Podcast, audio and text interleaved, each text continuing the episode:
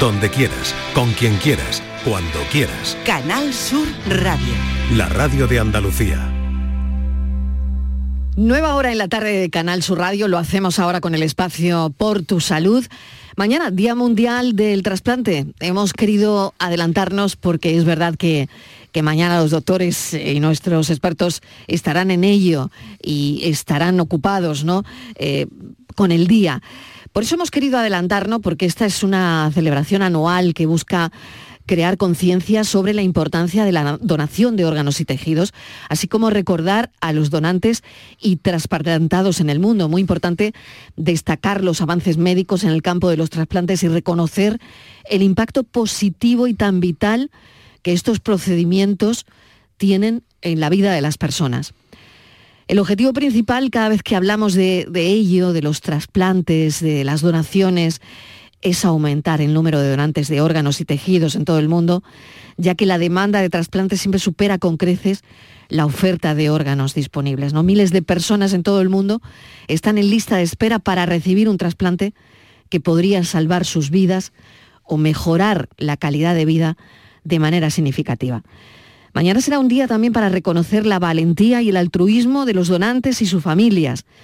En resumen, Día Mundial del Trasplante, que es una ocasión muy importante que nosotros no queremos dejar escapar para reflexionar sobre el poder de la donación de órganos y tejidos para salvar vidas y para reconocer el increíble impacto que tienen los trasplantes en la vida de quienes lo necesitan por tu salud en la tarde de Canal Sur Radio.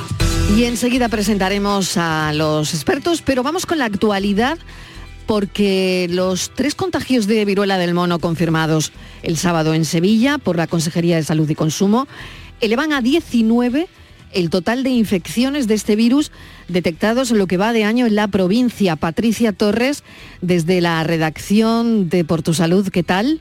Hola Marilo, buenas tardes. Así es, son siete más que el total de las que se registraron en 2023, cuando según datos de la Junta fueron 12 en todo el año. El número de infecciones, no obstante, no solo ha crecido este año respecto al anterior en España. Según fuentes de la Administración Sanitaria, Andalucía contabiliza en lo que lleva de año un total de 32 casos de virus del mono frente a los 31 con los que cerró el año 2023. La tasa de incidencia está en 0,97 casos por 100.000 habitantes. Además, también se han detectado cuatro casos en Cádiz, uno en Huelva y ocho en Málaga. El pasado viernes saltaba la noticia de que una familia sevillana formada por dos adultos y un menor sufrían la enfermedad de la viruela símica, más conocida como la viruela del mono. La Consejería de Salud de la Junta de Andalucía aplicó el protocolo para estos casos y puso a disposición de los compañeros de clase del menor la vacuna contra este virus. La vacunación recomendada por las autoridades sanitarias, a pesar de que el riesgo de contagio se considera bajo, puede realizarse sin cita previa en el Hospital Virgen Macarena de Sevilla. Este virus, aunque pertenece a la misma familia del virus de la viruela, es menos contagioso que ella y cursa con síntomas más leves. En general, no es mortal y en los tres casos que hemos citado, la Consejería de Salud hablaba de síntomas leves. Históricamente, Marilo, la mayoría de las personas que contrajeron esa enfermedad vivían en ciertas partes de África Central y Occidental. Habían viajado allí o estuvieron expuestas a animales infectados de esa área. Pero durante el último brote de verano del año 2022 se extendió a Europa, Estados Unidos y otros países se propaga a través de contacto muy cercano, a menudo piel con piel, con alguien que tiene el virus, a través del contacto directo con un sarpullido, costras o fluidos corporales, o al inhalar el virus durante un prolongado contacto cara a cara. También se puede contagiar durante un contacto físico íntimo, besos, caricias, abrazos, masajes o a través de una relación sexual. Una mujer embarazada infectada con este virus lo transmite a su bebé durante el embarazo. Una persona con esta enfermedad puede transmitirlo desde el momento en que comienzan los síntomas hasta que la erupción haya sanado por completo, esto es, todas las costras se hayan caído y se haya formado una nueva capa de piel, lo cual suele llevar de dos a cuatro semanas. Los síntomas comienzan dentro de tres semanas después de haber estado expuesto al virus. Normalmente una erupción con llagas que pueden parecer granos o ampolla. Puede aparecer en la cara, dentro de la boca y en otras partes del cuerpo, como las manos, los pies, el pecho, los genitales o el ano. Suele pasar por diferentes etapas, incluyendo costras antes de curarse. Otros síntomas habituales son fiebre, escalofríos, ganglios linfáticos inflamados, agotamiento, dolores musculares y de espalda, dolor de cabeza, síntomas respiratorios como dolor de garganta, congestión nasal o tos. Se pueden tener todos o solo algunos de estos síntomas. Es posible que un, que un infectado tenga síntomas similares a los de la gripe y luego desarrolle un sarpullido de uno a cuatro días después. La enfermedad de la viruela símica se diagnostica con un análisis de sangre o una muestra de tejido de una de las llagas. Actualmente no existe eh, tratamientos específicos, pero muchas personas mejoran por sí solas. Dado que la viruela del mono y la viruela común son similares, los medicamentos antivirales que protegen contra la viruela también pueden ayudar a tratar este virus. También se pueden recomendar medicamentos antivirales para quienes tienen más probabilidades de enfermarse gravemente como pacientes con síntomas inmunitarios deprimidos. Mariló. Muchísimas gracias, Patricia. Seguiremos muy pendientes de esta información. A ti un abrazo. Un saludo. Bueno, contamos hoy en el programa con dos especialistas, el doctor Fernando Segura, que es intensivista y coordinador de trasplantes del Hospital Universitario Virgen de la Victoria de Málaga. Doctor, bienvenido. Muchas gracias. Gracias por acompañarnos y la doctora Juana Alonso, eh, que es nefróloga del Hospital Regional de Málaga. Doctora, bienvenida. Gracias también por acompañarnos. Muchas gracias. Porque hablaremos de los trasplantes de, de riñón, pero para hablar de manera generalizada, cómo, cómo ha evolucionado, eh, doctor Segura, el, campo de los trasplantes en las últimas décadas, ¿no? Y cuáles son los avances que han ido logrando. Bueno, pues la verdad que, que, como en casi todos los campos de la ciencia, el tema de los trasplantes ha evolucionado de forma espectacular, ¿no? Y prácticamente eh, los trasplantes llevan muy pocos años, muy pocos años históricamente, ¿no? Desde aquellos trasplantes famosos, trasplante cardíaco del doctor Barnard en los años 60 en Sudáfrica, pues las cosas han ido muy rápidamente, muy rápidamente. Y, en España estamos, estamos recordando ahora mismo el, 40 aniversario del, primer trasplante hepático, ¿no? Que, que, fue prácticamente antes de ayer, ¿no? Antes de ayer, ¿no? Y en el tema de los trasplantes han evolucionado de forma muy importante porque porque fíjense que, que la mayoría de los donantes fallecidos que eran donantes de órganos hasta hace algunos años procedían de una situación de que los, que los médicos hablamos de muerte encefálica o de muerte cerebral, como le conoce la mayoría de las personas. ¿no? Paciente que por un problema cerebral, un ictus, una hemorragia cerebral, pues entraba en esa situación de muerte cerebral en la cual sus órganos todavía funcionaban durante una serie de horas inmediatamente posteriores a su muerte y era ese momento en el cual existía la ventana de oportunidad de poder proceder a la donación de órganos una vez que ha fallecido esa situación de muerte encefálica ya mm, cada vez es menos frecuente, por, diferentes motivos, porque los cuidados al paciente eh, neurológico han avanzado mucho, porque ya los, la prevención de las enfermedades cardiovasculares y las enfermedades que conducían a los ictus eh, son mucho mejores esos cuidados porque el número de accidentes de tráfico, de traumatismos craneoencefálicos que llevaban a esa situación o que podían desembocar en la situación de muerte cerebral, por suerte en nuestro país, no así en otros, en otros lugares del mundo, pero sí en nuestro país ha disminuido de forma espectacular. Y todo eso hace que en los últimos años haya sido necesario desarrollar otras maneras de convertirse en donante de órganos, no ya los donantes fallecidos en situación de muerte encefálica, sino los donantes que han fallecido por criterios circulatorios y respiratorios, donantes que han fallecido porque su corazón se ha parado y porque sus pulmones han dejado de respirar. Y ese tipo de donantes exigen eh, unos requerimientos técnicos y una sofisticación mucho mayor que en los últimos años viene dada por la conexión de ese tipo de pacientes una vez que han fallecido a circulación extracorpórea para poder mantener los órganos potencialmente trasplantables funcionando durante las horas siguientes al fallecimiento de ese donante. Yo creo que ese es fundamentalmente el cambio más importante a nivel de la donación, que de, de una donación que era prácticamente el 90% procedente de la muerte encefálica, ahora estamos hablando de que en España y en Andalucía el 42, el 45% en el año 2023 de los donantes de órganos procedían de esta vía de la donación en asistolia, pacientes que fallecen no ya en muerte cerebral, sino en situación de parada circulatoria y respiratoria. Y doctor, que esto les ha complicado nos ha complicado la mucho, vida mucho. Nos, ha complicado, mucho. Nos ha complicado mucho porque cada vez conseguir el, los trasplantes necesarios para satisfacer la lista de espera es cada vez más complicado.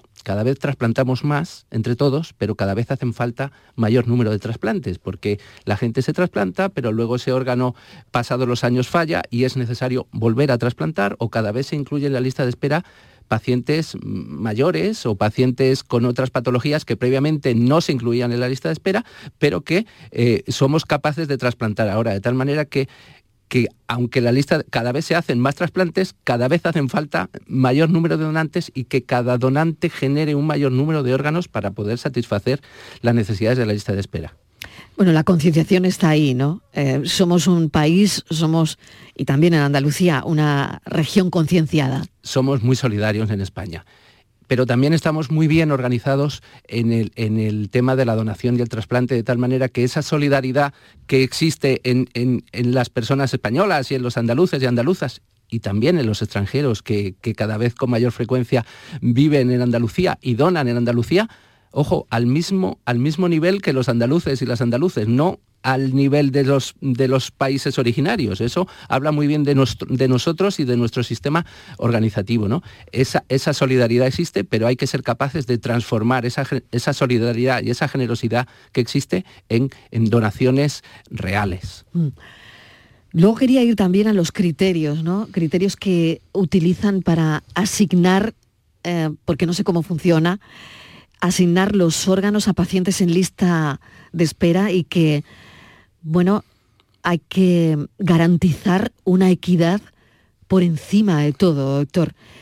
¿Esto cómo se hace? Bueno, efectivamente, yo, creo que la palabra clave es la que acabas de decir, equidad, equidad. Y, eso está organizado a través de la Organización Nacional de Trasplante, ¿no? Y, a través de la Organización Nacional de Trasplante y a través de, cada una de las coordinaciones autonómicas de trasplante, en las cuales existe una lista de espera cuyos pacientes se van priorizando en función de diferentes, de diferentes criterios. Fundamentalmente, primero y fundamental, el, grupo sanguíneo, quiero decir, eh, es, es, necesario la compatibilidad de grupo sanguíneo, como ya nos explicará luego la doctora Alonso, para el trasplante renal es necesario no solamente la compatibilidad de grupo sanguíneo, sino que por decirlo de alguna manera, el riñón del donante y del receptor desde el punto de vista inmunológico se parezcan lo más posible, con idea de intentar evitar o rechazar eh, el tan temido rechazo. ¿no? Eh, de tal manera que eh, los pacientes están no solamente por criterios de antigüedad en la lista de espera, sino priorizados por gravedad. Tenemos que trasplantar primero al paciente que está más grave, al que más lo necesita.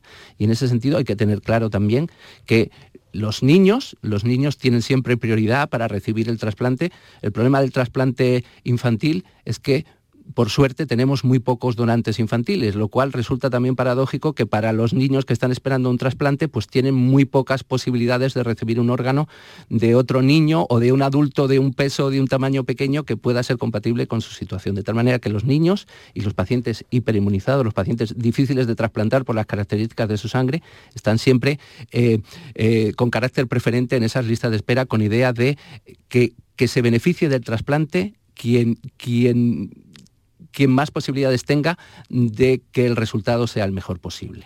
Doctor, como intensivista, ¿cuánto tiempo tarda una persona en recuperarse de un trasplante? Pues me atrevería a decir que, que horas, horas. Los pacientes que se trasplantan mm, es que no tienen otra posibilidad de tratamiento que no sea el de recibir un órgano de una persona que acaba de fallecer, ¿no? Y a veces llegan en una situación pues muy deteriorada, muy al límite, muy al límite. Y es prácticamente cuando llegan a la unidad de cuidados intensivos en el posoperatorio inmediato, en cuanto los pacientes pueden hablar, ya, ya te hablan de que se encuentran mucho mejor a pesar de haber recibido eh, un hígado o un riñón o un corazón. En el momento que pueden hablar ya eh, eh, el paciente es otro. Es otro porque, porque lo que tú decías al principio de la presentación, no solo la supervivencia, sino la calidad de vida que esos años que se añaden gracias a la generosidad de los donantes que supone, por ejemplo, pues poder abandonar la necesidad de dializarse a días alternos, lunes, miércoles, viernes, durante años y eso cambia radicalmente con, el recibir el órgano de una persona que ha tenido la generosidad de, regalarlo una vez que, a esa persona ya no le hace falta. Nos ha puesto el trasplante de riñón prácticamente encima de la mesa para que hablemos de ello el, doctor Segura. Em, bueno, y por eso ¿no? hemos traído también a la doctora Juana Alonso. Doctora, ¿cuáles serían, le pregunto lo mismo, esos criterios para evaluar a un paciente como un buen candidato para un trasplante de riñón? Bueno, em, los criterios antes eran muchísimo más, em, más exhaustivos, había muchísimas más contraindicaciones. Eh, a lo largo de los últimos años hemos visto incrementado en, lista de espera y, los pacientes renales pues tienen cada vez más eh, comorbilidades, ¿vale? que hacen que em, a priori no desechemos la opción de trasplante en estos pacientes, porque si no están condenados a, vivir el resto de su día en, en diálisis. ¿no? Entonces, eh, son muy pocos los criterios actualmente que, excluyen a los pacientes eh, de lista de espera de trasplante renal, ¿vale? Eh, son muy pocas, muy pocos los criterios. Entonces, bueno, pues todo esto hace todo a su vez también mucho más complejo todo el proceso, porque claro, son pacientes con muchísima complejidad, muchísima comorbilidad, que hacen también que después de, ser trasplantados, pues el tiempo que permanecen en el hospital eh, sea, la estancia sea larga, sea un poco mayor y luego también un poco la complejidad en el seguimiento después, ¿no? en la consulta. Eh, pero al final, pues la verdad que los resultados no son, no son malos, son bastante eh, aceptables y bueno, y estos pacientes pues en general suelen tener muy buenos resultados. ¿no? los, criterios no son, no son excluyentes para, la inclusión. Básicamente, nosotros a la hora de, meter a los pacientes en lista de espera, que de hecho eh, estamos intentando incrementar el número de pacientes que acceden a lista de espera, porque no teníamos criterios muy exhaustivos para excluirlo, eh, para que todos los donantes, que hay tanta generosidad y hay tanta donación de órganos, pues que hayan eh, pacientes en lista de espera que nos permitan poder elegir el mejor órgano para cada paciente, para cada receptor. Eh, según bueno, pues, eh, la edad del donante, la patología del donante, todo eso, acomodamos un poco el injerto a, cada paciente que está en lista de espera y así podamos optimizar los resultados para cada uno de ellos. ¿Cuánto tiempo lleva, doctora, el proceso desde la evaluación inicial hasta la cirugía de trasplante, más o menos? Es decir, cuando un paciente eh, ya eh, usted ha decidido que hay que trasplantarlo, que va para trasplante de, riñón. ¿Ese proceso en el tiempo cuánto dura? Pues eh, llama la atención que es muy corto porque existen unos, eh, un equipo, también desde la coordinación, que, ayuda al, nefrólogo en el estudio de, de la lista de espera pretrasplante para acelerar todas las pruebas que necesitamos para eh, incluir al paciente en lista de espera. Entonces, te podría decir que, la media pueden ser mm, tres meses el proceso de estudio hasta que llega a incluirse en lista de espera. Eh, con las excepciones, bueno, que tengan algún tipo de complicación, que necesita alguna cirugía previa, alguna adaptación un poco más compleja, pero en general y una media pueden ser dos meses a lo máximo. Voy a recordar el teléfono del programa, si me permitís. Eh, porque es este y yo no sé si hay alguna persona que quiera desde contar su testimonio hasta hacer una pregunta a los doctores que puedan hacerlo. Estos son nuestros teléfonos 95 1039 105 y 95 1039 16. Voy a recordar también que hay dos líneas para WhatsApp, que es el 670 94 30 15, 670 940 200, que estamos hablando de trasplantes, nos estamos centrando en el de riñón con el doctor Fernando Segura, que es coordinador de trasplantes del Hospital Universitario Virgen de la Victoria de Málaga, y la doctora Juana Alonso, que es nefróloga del Hospital Regional de Málaga. Hacemos una pequeña pausa y seguimos. La tarde de Canal Sur Radio con Mariló Maldonado. También en nuestra app y en canalsur.es. Canal Sur Radio. Los Guerrilleros, tapicería y colchonería en Utrera, a precios de fábrica. Cheslong de 3 metros con asientos extraíbles, cabezales reclinables, canapé, dos puffs, cojines decorativos de regalo y telas antimanchas a elegir. Antes 899 euros y ahora solo 499 euros. Sí, sí, has escuchado bien, 499 euros. Y por un euro más televisor LED de 32 pulgadas de regalo. Estamos en Utrera, carretera Carmona número 15 en Utrera, Sevilla. Entregas en 48 horas. Empieza el día a tope de energía en Basic Fit, en casa o en el gym a la vuelta de la esquina Apúntate ahora, disfruta de cuatro semanas extra y llévate una mochila. Siéntete bien y haz del fitness tu básico. Te quedan cuatro días. Ver condiciones en basic-fit.es. Basic Fit. El resumen de la actualidad del día, con toda la información y la última hora del deporte, el análisis de la economía que tanto te afecta, las entrevistas que te aclaran lo que pasa. Todo lo que necesitas saber para estar informado lo tienes en el Mirador de Andalucía, de lunes a viernes, desde las 7 de la tarde con Natalia Barnés. Contigo somos más Canal Sur Radio. Contigo somos más Andalucía. Estos son nuestros teléfonos 95 1039 105 y 95 1039 16. 6 y casi 25 minutos de la tarde, eh, estamos charlando sobre trasplantes. Nos vamos a centrar ahora, si les parece a los doctores, sobre el trasplante de, de vivo, que es verdad que hay que concienciarlo, estábamos hablando a micro cerrado hace un momento, y hay que concienciar a la sociedad también de esto, concienciarnos de esto, porque ¿qué tipo de órganos se pueden trasplantar, eh, hacer un trasplante de vivo? Sabemos que el de riñón, ¿no? Pero ¿hay algún órgano más? Fundamentalmente el riñón. Hay que tener en cuenta que, que eh, eh, para el donante el trasplante del órgano no debe suponer un riesgo importante para su salud, de tal manera que por suerte tenemos dos riñones y Bueno, con- de médula, ¿no? También se me ocurre ahora. Sí, eh, pero eso es- estaríamos hablando más bien de tejidos de ahí. tejidos, en ¿no? cuanto a los órganos, estamos hablando de poder trasplantar un riñón y el donante se queda con otro riñón y puede hacer una vida absolutamente trasplante de vivo, tra- exactamente. de vivo. También en cuanto al trasplante de vivo se puede donar un segmento hepático, una, fracción, un- un- di- dicho vulgarmente, un, un trozo, un trozo de, del O hígado. sea, que puedo vivir perfectamente con un, un hígado que, al que le falte un trozo. Sin duda, sin duda. Sin ningún problema. Sin ningún que problema. mi hígado, que es sano, se irá, Se, al adaptando. menos que yo crea, se irá que sí. regenerando. Se, ¿no? se irá regenerando, irá asumiendo esa pequeña falta de, de masa de, de células del hígado de hepatocitos y normalmente lo que se hace es trasplantar el lóbulo hepático izquierdo, la parte izquierda del hígado, que es un lóbulo mucho más pequeñito que el lóbulo hepático derecho y que este lóbulo hepático izquierdo supone una pérdida pequeña de masa de, de hígado para el donante, pero sin embargo ese hígado, ese trozo de hígado tan pequeñito eh, se suele trasplantar en receptores infantiles. Y esto da más pánico, es decir, no lo sé, porque en el caso de, como usted decía, receptores infantiles, porque una, unos padres tengan a un hijo Claro. que necesitan Es- eh, ese trasplante y ellos mismos pueden sean ser los donantes, ¿no? Efectivamente. Alguno de ellos. Alguno de ellos puede ser, es muy, es muy característico la donación de madre a hijo, ¿no? De madre a hijo.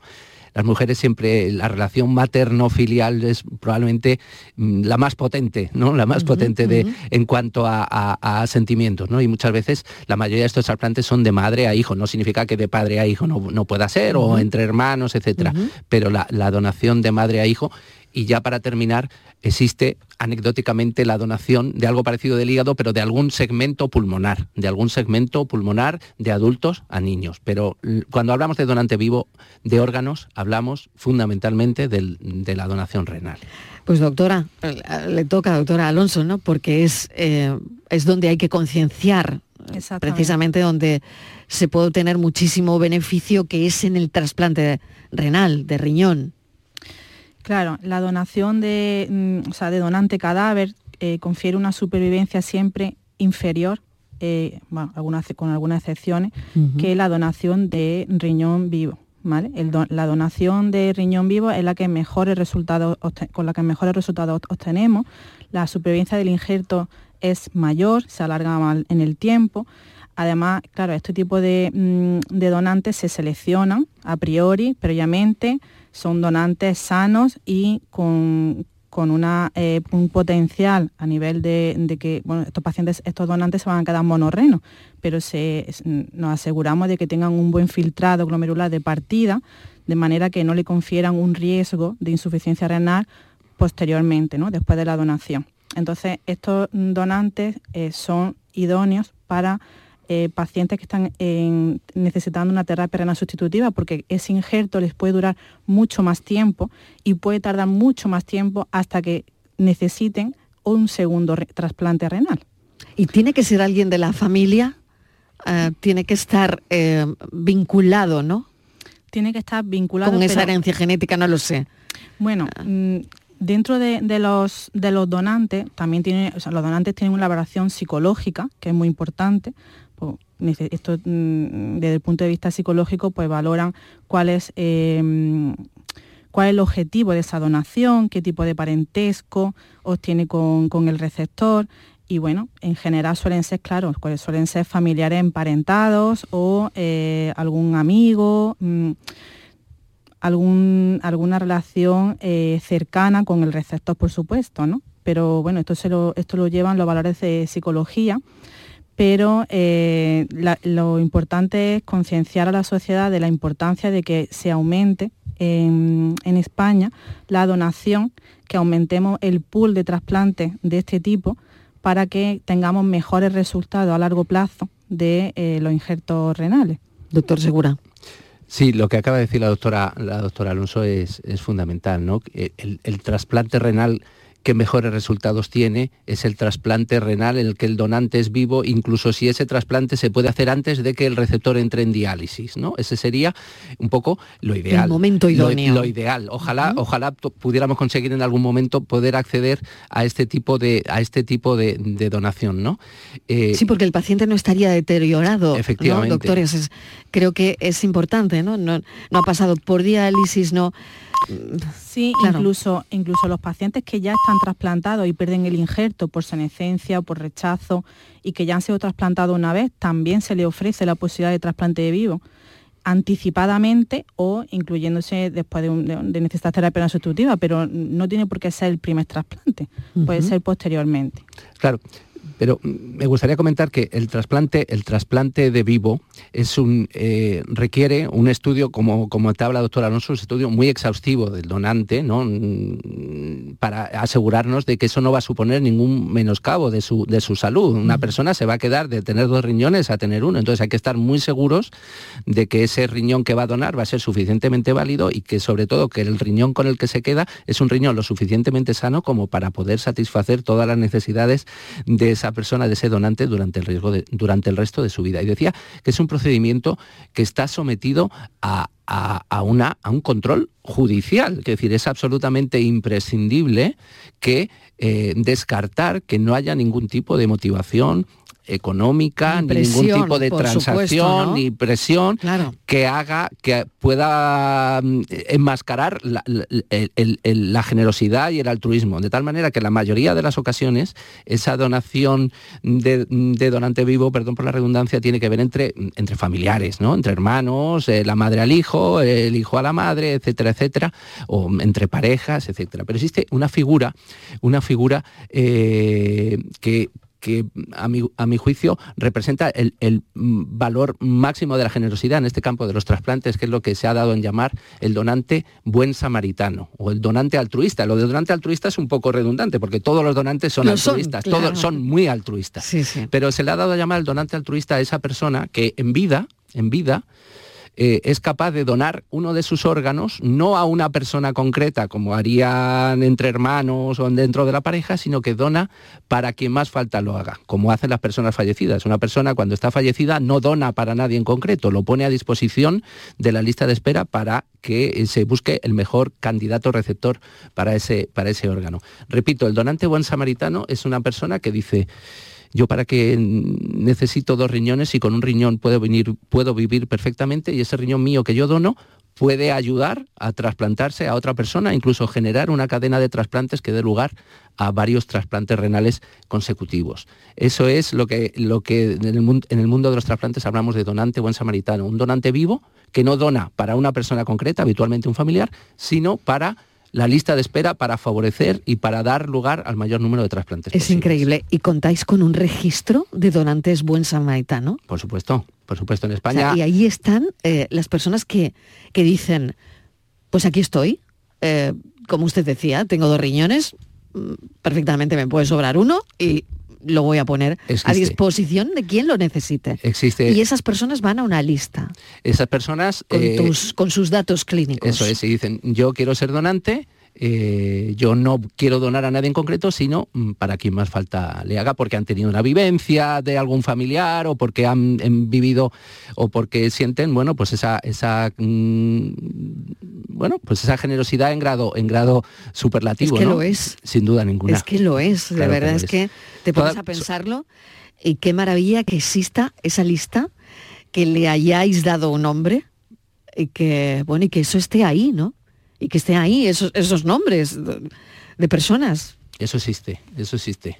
Porque mm. la, generosidad de las personas eh, cada día no deja de sorprendernos, ¿no? Cada vez que tenemos una entrevista con algún familiar mm. en, el proceso de fallecimiento recién, que acaban de perder a un familiar y cuando le hablamos de la posibilidad de la donación, pues la mayoría de las personas nos dicen que sí. El 85% de las personas en España y en Andalucía dicen que sí a la donación. Y el, ese 15% que, que, todavía se resisten, yo creo que es porque no hemos sido capaces de informarles adecuadamente, no hemos sido capaces de hacerles ver el enorme beneficio que supone el gesto, que en ese momento es un gesto duro y difícil, y probablemente porque no conocen la voluntad de la persona que acaba de fallecer. Doctor Segura, como coordinador, como intensivista, me imagino que eso le toca a usted. Sí, nos toca a los coordinadores.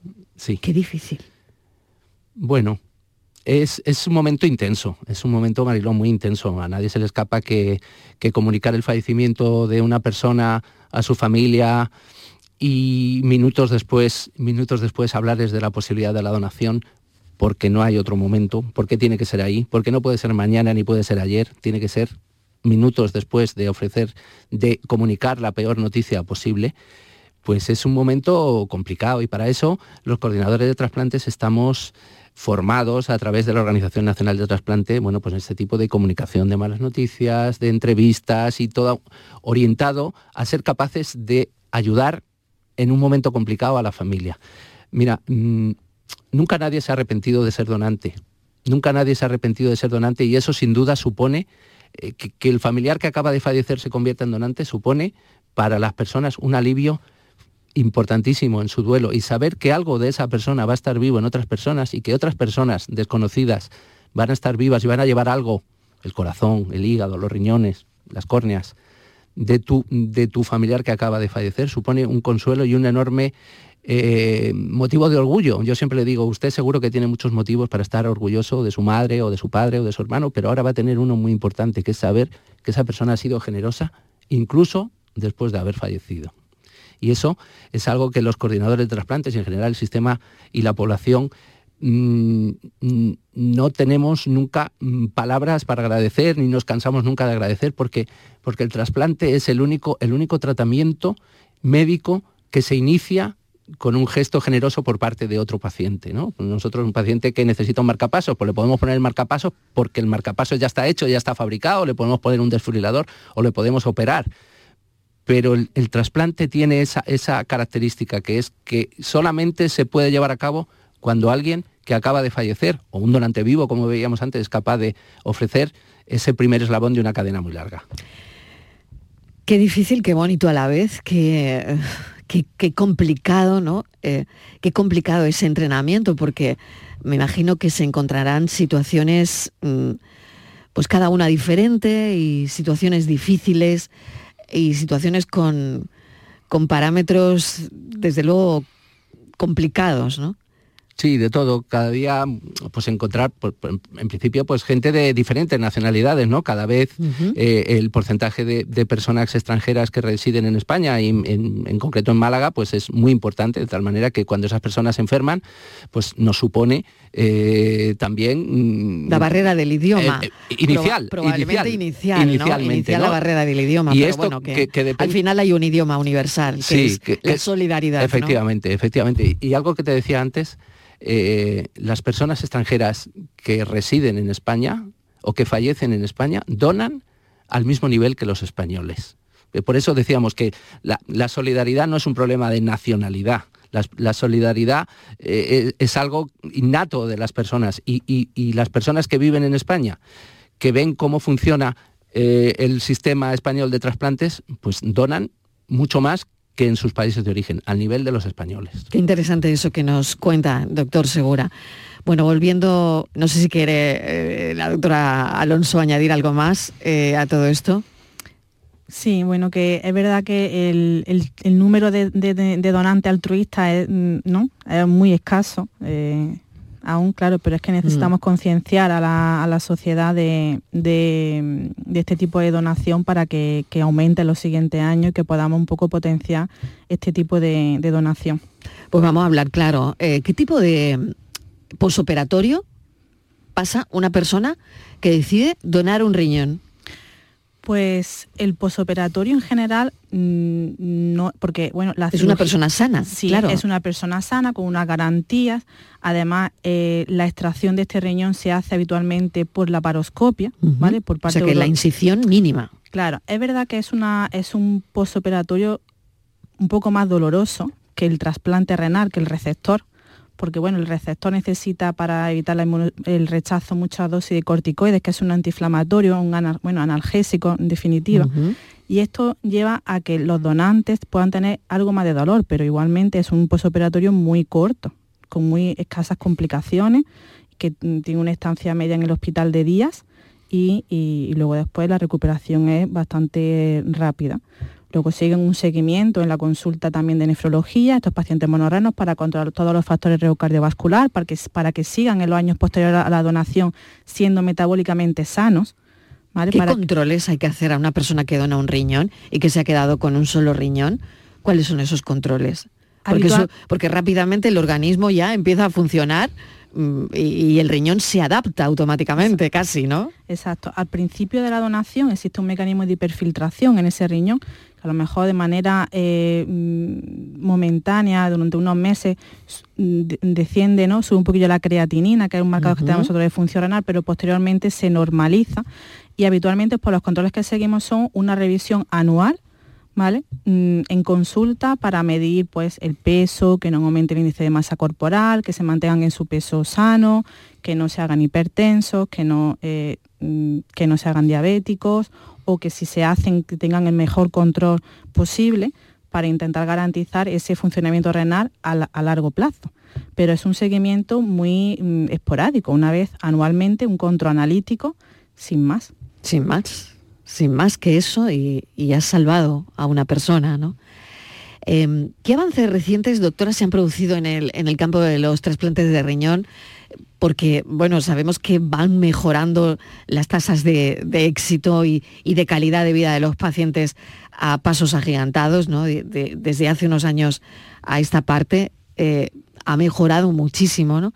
¿Ha habido, eh, eh, se han producido cambios en cómo se trasplanta ahora un riñón a cómo se hacía hace unos años? Bueno, eh, eh, tenemos actualmente unos fármacos inmunosupresores que nos ofrecen la mejor garantía desde el punto de vista inmunológico, ¿no? que, los años... Eh, para evitar el rechazo, ¿no? Para que la gente... Exactamente, para evitar el, rechazo, ¿no? Aunque se siguen produciendo, pero con una menor incidencia. Y luego, pues también, por ejemplo, estamos, estamos mejorando el acceso al trasplante de pacientes que anteriormente era muy complejo trasplantarlos. Por ejemplo, pacientes que tienen muchos anticuerpos eh, preformados ante el trasplante, que es muy complicado poder, eh, poder buscar o, ofrecer un donante idóneo compatible con, él. En este sentido, está mejorando eh, la terapéutica para intentar desensibilizar a esos pacientes para poder ofrecer un trasplante que en, en anteriores condiciones no era posible porque hacía un rechazo hiperagudo Intentamos eliminar esos anticuerpos previamente al momento del trasplante para que el riesgo de rechazo reducirlo y que puedan obtener una, eh, función renal después del, trasplante.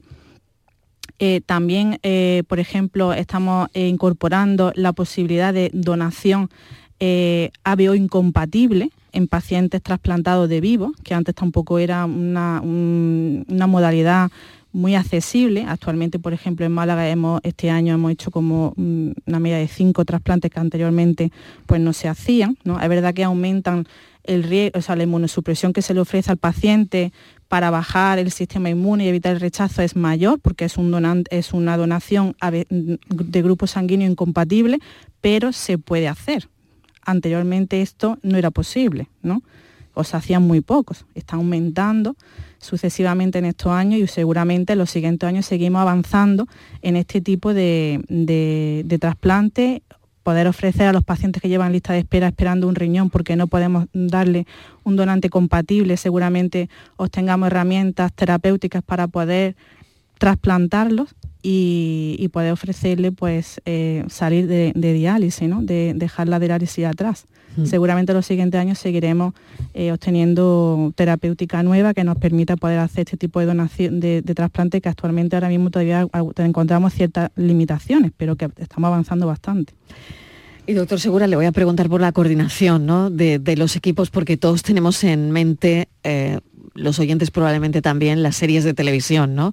Urgencias, en fin, no, recuerdo algún nombre más de serie, pero donde, bueno, se ve eh, a ese doctor que está que se levanta porque recibe una llamada, em, donde el órgano va en una nevera, se monta en un avión, en fin, todo esto es tal que así tiene que ver con la realidad, cómo se coordina todo esto. Bueno, sabes que las películas siempre... Llevan algo de realidad. Algo, algo, sí. Mm. También teniendo en cuenta que muchas si vienen del ámbito estadounidense, de los Estados Unidos de mm. América, con otro sistema de donación y de trasplante. Pero, mm. eh, em, por dar una cifra, en España el año pasado se han hecho eh, yo que sé, 5.800 y pico trasplantes, ¿no? Se han hecho 15 trasplantes al día. Eh, se dice pronto, doctor, ¿eh? 15 trasplantes al día. Yo siempre digo, seguramente ahora en este momento en algún lugar de España se está eh, llevando a cabo una cirugía de extracción o de implante de, de algún órgano, ¿no? Y eso, eh, bueno, pues conlleva un, trabajo de, coordinación y sobre todo a contrarreloj. Nosotros, el problema que tiene el trasplante es que eh, lo ideal sería que pasaran el menor número posible de horas desde que se procede a la extracción del órgano hasta que se produce a su implante, ¿no? Y eso exige pues una coordinación eh, perfecta porque muchas veces el hospital extractor y el hospital implantador no están en, la misma ciudad, ¿no? A veces ocurre en Málaga, por ejemplo, puede ocurrir, eh, o en Andalucía, ¿no? Que tenemos unas distancias eh, más o menos cortas, pero puede ser que el donante esté en Málaga y el receptor esté en Madrid o en Barcelona y, hay que coordinarlo todo perfectamente, eh, empezando en el trasplante renal, por ejemplo, porque las personas que van a recibir esos órganos tienen que recibir una llamada de teléfono y decir, de 20 para los hospital que quizás hay un riñón para ti y esas personas tienen que ir al hospital, tienen que hacerse una analítica, tienen que dializarse previamente a la realización del trasplante, mientras tanto el, el, órgano va viajando. El órgano a lo mejor todavía no ha sido extraído, todavía no ha sido validado, eh, tenemos que buscar si es transporte terrestre, eh, en avión, si es por la noche, si no es por la noche, en fin, que todo eso conlleva eh, una coordinación, sobre todo, como decía, a contrarreloj, porque la idea es disminuir en todo lo posible el tiempo que pasa el órgano fuera del cuerpo del donante hasta que se puede poner en el receptor. Y bien es verdad que, bueno, pues esas imágenes que salen del avión, que sale el piloto y baja con la nevera y se lo entrega a la ambulancia, pues eso está ocurriendo ahora mismo seguro en, algún, cualquier, en cualquier sitio de España. De España o del mundo, por supuesto, claro que sí. Está ocurriendo, está ocurriendo ahora. Em, doctor, ¿de qué se hacen más trasplantes? De riñón. ¿Los que más? El trasplante renal es el más. ¿Y le sigue? El hígado.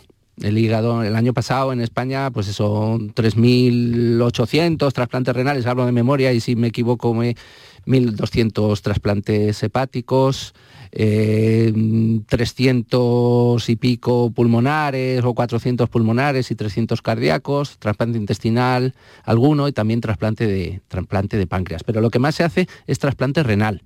Y alguno dice, bueno, porque eso porque tenemos dos riñones, ¿no? Y un, donante que dona dos riñones dona para dos personas, dona para dos receptores, ¿no? Un paciente que dona el hígado o dona el corazón dona para un solo receptor, ¿no?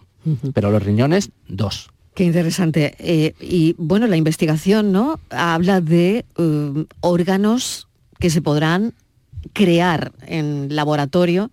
Ya hemos oído alguna historia donde ustedes mismos nos han dicho, eh, cautela, cautela a la hora de dar estas informaciones, porque no es oro todo lo que reluce, ¿no? Ojalá, ojalá llegara un día en el que no necesitáramos a los donantes para poder hacer trasplantes, que tuviéramos de alguna manera, eh, no sé cuál ahora en este momento, eh, la forma de crear órganos artificiales o a partir de los senos trasplantes los órganos procedentes de animales o de otras especies o con impresoras de 3D.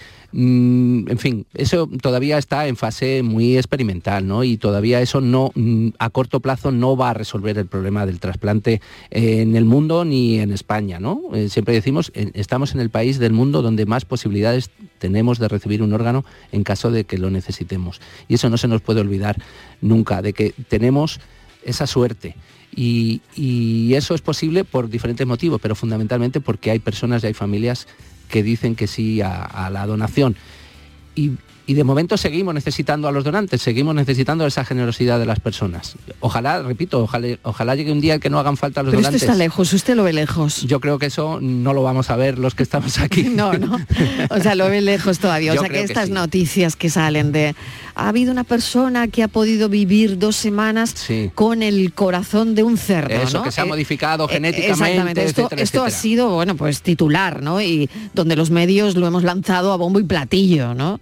Sí, pero, eso en el día a día y en el hoy por hoy, eso todavía me parece que está lejos de ser una realidad clínica que permita solucionar los problemas concretos de, mm. las personas, ¿no? de los enfermos. Mm, doctor Alonso, no sé si quiere añadir alguna cosa más antes de terminar. Pues nada, agradecer a toda la coordinación de trasplante, a todos los profesionales que se dedican a esto, a toda la población que dona y que pasa esos momentos tan que nosotros muchas veces desde la otra parte también lo pasamos mal, pensando en el momento que está sufriendo esa familia pero en contraposición también vemos la alegría de, los receptores en el momento que, que se van a trasplantar. Entonces, bueno, pues compensa una cosa con la otra y bueno, agradecer en general a todo el mundo que hace posible este, este tratamiento. Doctora, muchísimas gracias por venir. Doctora Juana Alonso es nefróloga del Hospital Regional de Málaga. Queríamos hablar de los trasplantes de riñón y le doy las gracias también al doctor Fernando Segura, que es intensivista y coordinador de trasplantes del Hospital Universitario Virgen de la Victoria de Málaga. Muchísimas gracias a los dos por estar aquí. Sé que mañana estaréis muy ocupados haciendo esta misma labor, ¿no? No solo vuestro trabajo, sino también concienciando, ¿no? Sí, eso es fundamental. A través de los medios. Eso es fundamental. Si, si somos capaces de, conseguir que hoy o mañana eh, alguien de, lo que, de los que nos está escuchando ahora sea capaz de pensar en la posibilidad de convertirse en donante y comunicárselo a su familia, que esa es la mejor manera de ser donante, que tus familiares, que tu pareja, que tus hijos, que tus hermanos sepan que tú quieres ser donante para que ellos no tengan que tomar una decisión que quizás no tienen todos los elementos en su mano. Tú has dejado dicho que tú quieres ser donante y ya eres donante, ya eres donante. Doctor, mil gracias, de verdad. Gracias. Adiós, doctora, gracias. Gracias. La tarde de Canal Sur Radio con Mariló Maldonado. También en nuestra app y en canalsur.es. Cada mañana, desde bien temprano, estoy aquí ante el micrófono para contarles la realidad de Andalucía, cómo se despierta, cómo vive, con toda la actualidad, para que estén informados, el entretenimiento que ya saben que nos gusta, nuestra mirada sobre lo que sucede. Radio en estado puro. Radio Viva para gente como tú. La mañana de Andalucía con Jesús Vigorra. Les espero de lunes a viernes a las 6 de la mañana. No falta. Contigo somos más Canal Sur Radio. Contigo somos más Andalucía.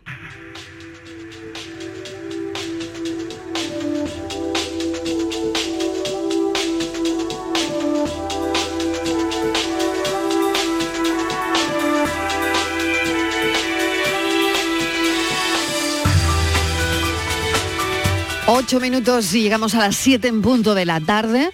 La pregunta de la tarde, ¿la vasectomía se puede revertir?